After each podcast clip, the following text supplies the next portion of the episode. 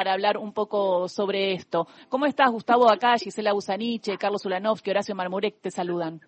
¿Qué tal, gran equipo y grandes amigos? ¿Cómo están? Un gusto saludarlos. Bien, bueno, eh, eh, vimos la decisión de la sala número uno de Comodoro Pi de darle la libertad a cuatro integrantes de Revolución Federal y después vimos cómo estos cuatro integrantes de Revolución Federal tuvieron todas las pantallas durante toda la noche para hablar y cómo se esgrimían los mensajes de odio eh, también y cómo también están en las redes. Respecto a esto y a los límites ¿no? de la libertad de expresión.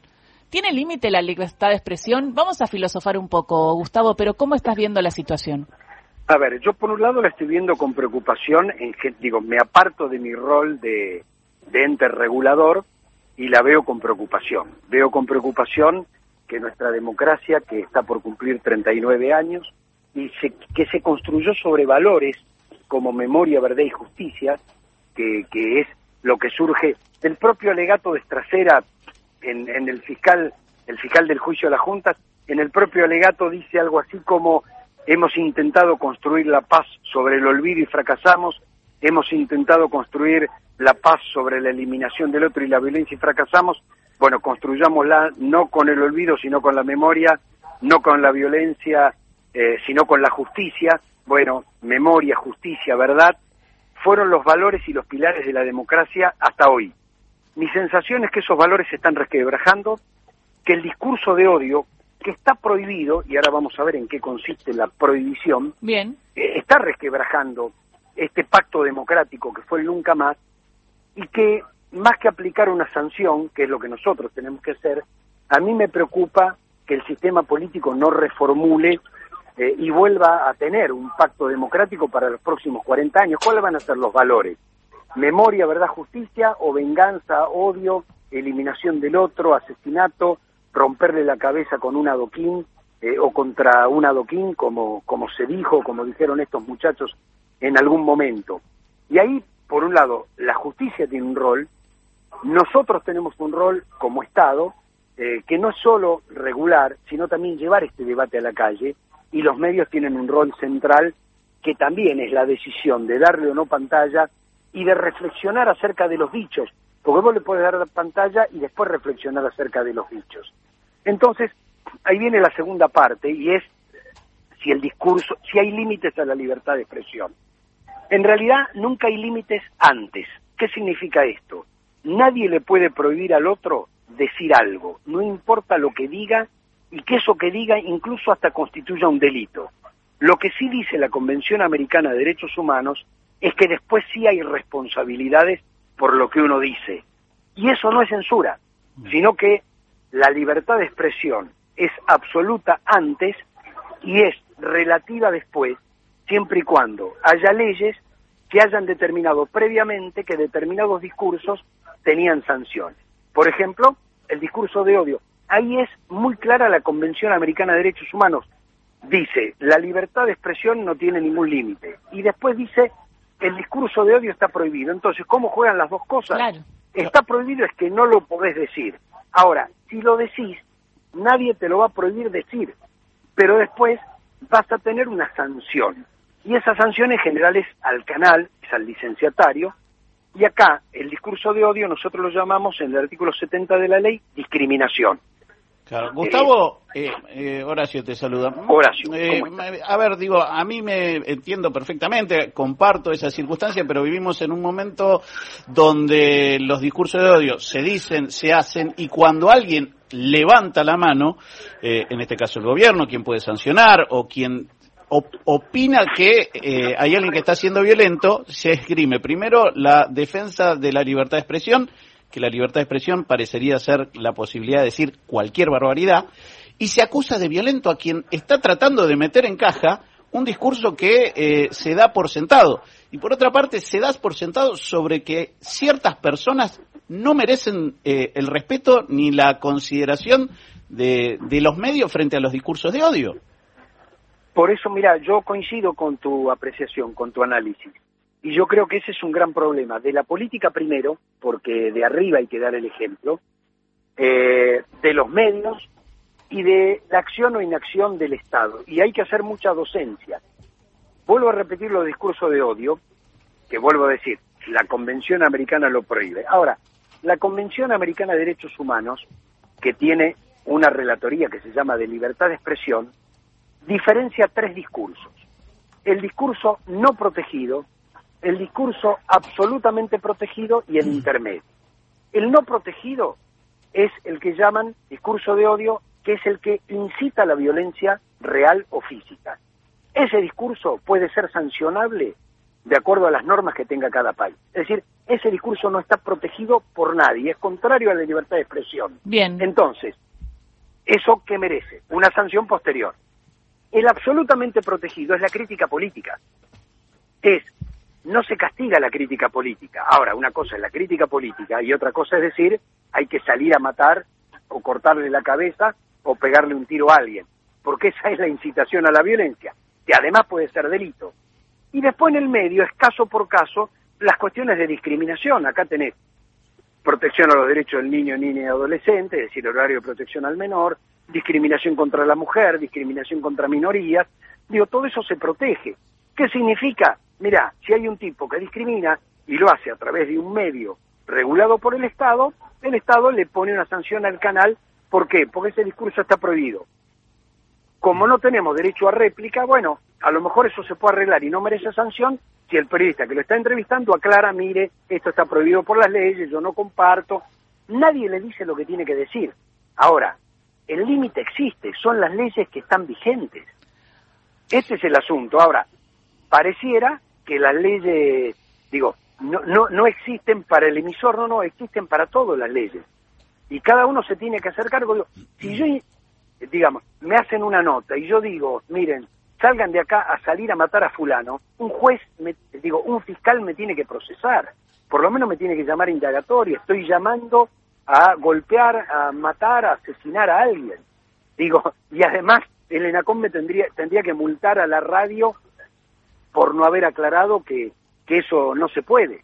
Bueno, eh, estamos viviendo, la verdad que en una democracia de muy baja intensidad, donde el conjunto de valores eh, no guardan relación con la ley, con la Constitución y con los tratados internacionales.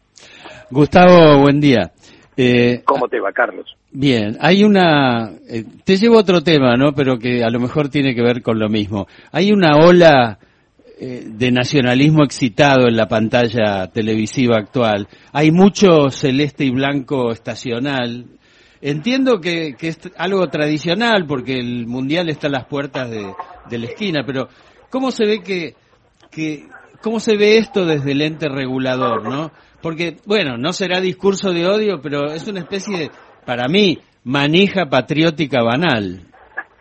Mira, el límite está en, en lo nacional, en que haya odio nacional, es decir, que eso implique el odio al otro. Mientras no lo implique, bueno, será un nacionalismo banal eh, que vende desde cornetas hasta televisores, pasando por lo que se te ocurra, eh, y, bueno, es la utilización de los símbolos aprovechando un mundial. Eh, si eso viniera de la mano de eh, eliminar al, al, otro, bueno, eso sí sería un discurso de odio nacional prohibido por, por las leyes. Pero bueno, lo, lo, otro sería parte de las reglas de juego, lo que me gusta, lo que no me gusta, los códigos de, ética o de conducta de cada medio, eh, pero el tema, digamos, el tema, Gustavo, es que el 22 de, no sé, el 20 de diciembre se terminó todo.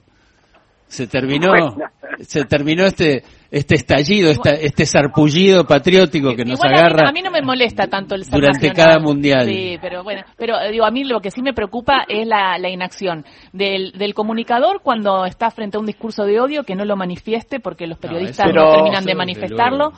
Eh, después, eh, el ENACOM, que no está, ahora te voy a preguntar, pero no sé cuánto multan y no sé cuánto hacen para también eh, eh eliminar también este discurso de odio y mantener el, el rango democrático.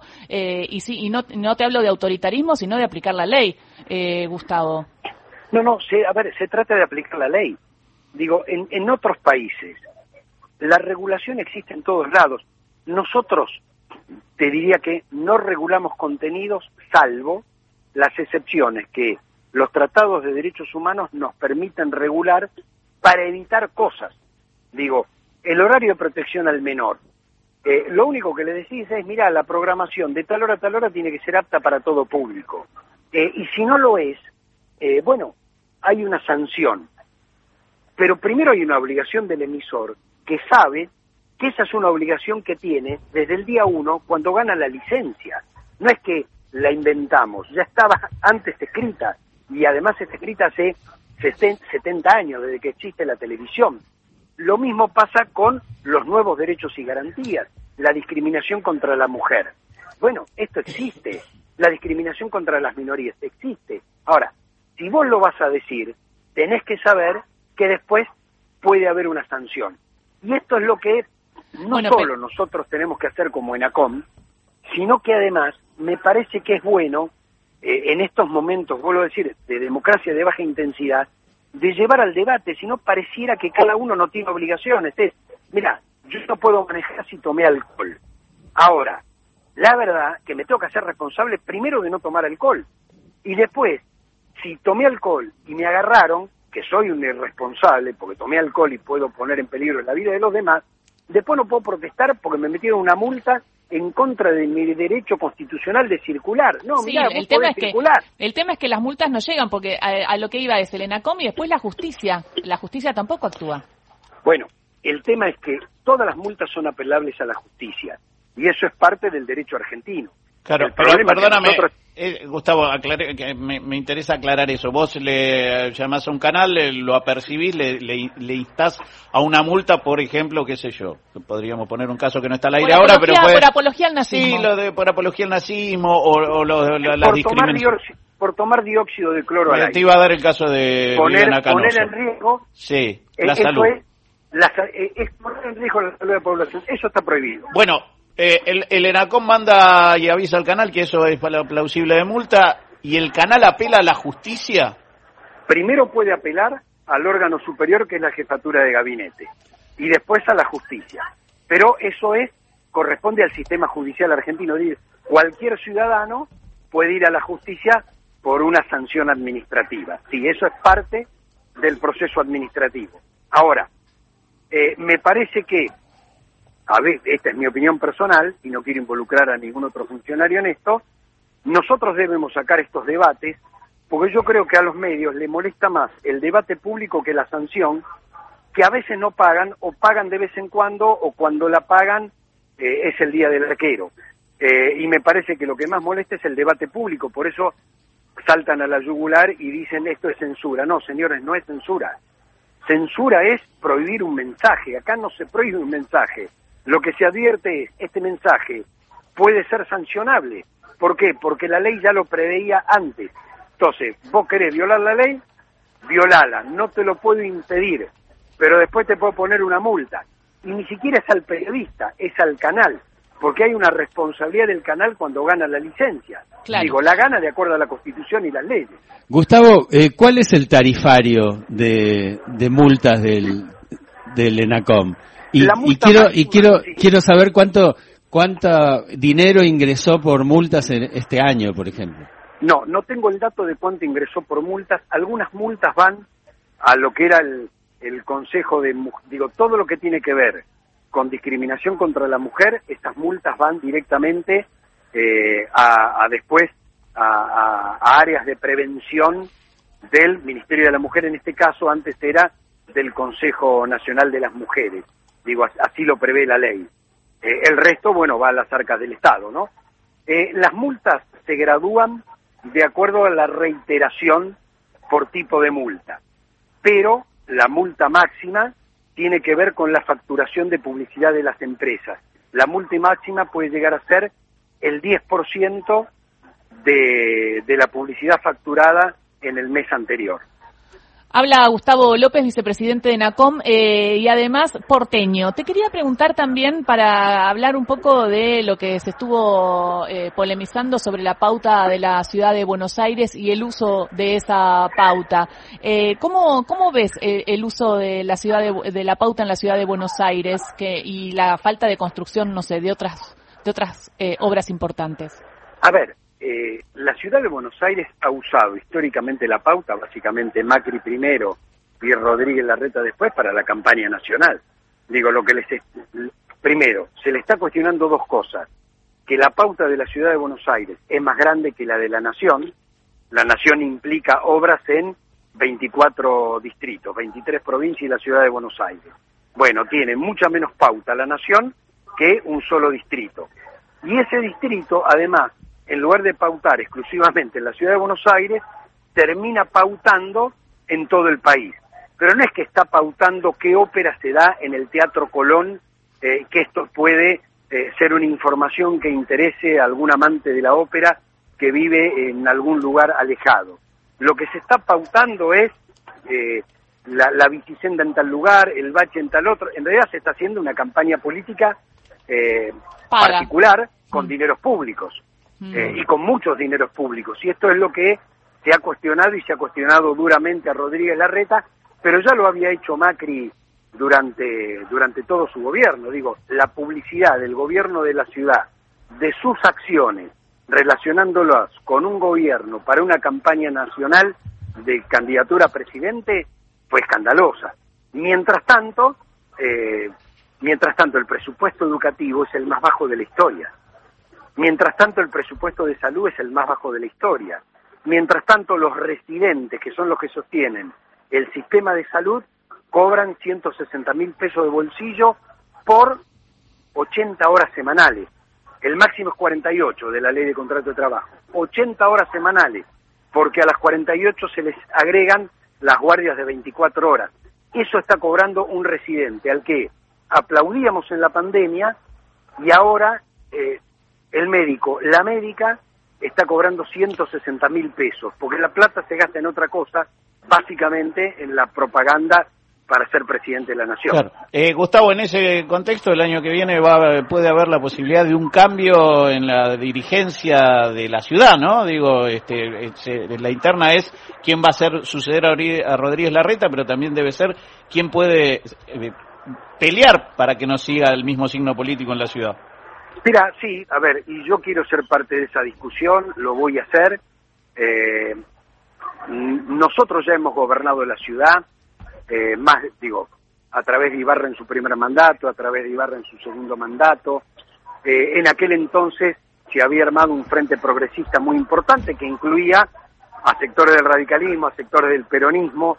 Digo, eso hoy se ha partido, digamos, la cosa está en favor o en contra del gobierno nacional fundamentalmente y se pierde la discusión de lo local, yo lo que quiero decir es, nosotros pasamos de un presupuesto educativo del 25% al 17%, mm, nosotros pasamos de un presupuesto de salud del 22 al 16%.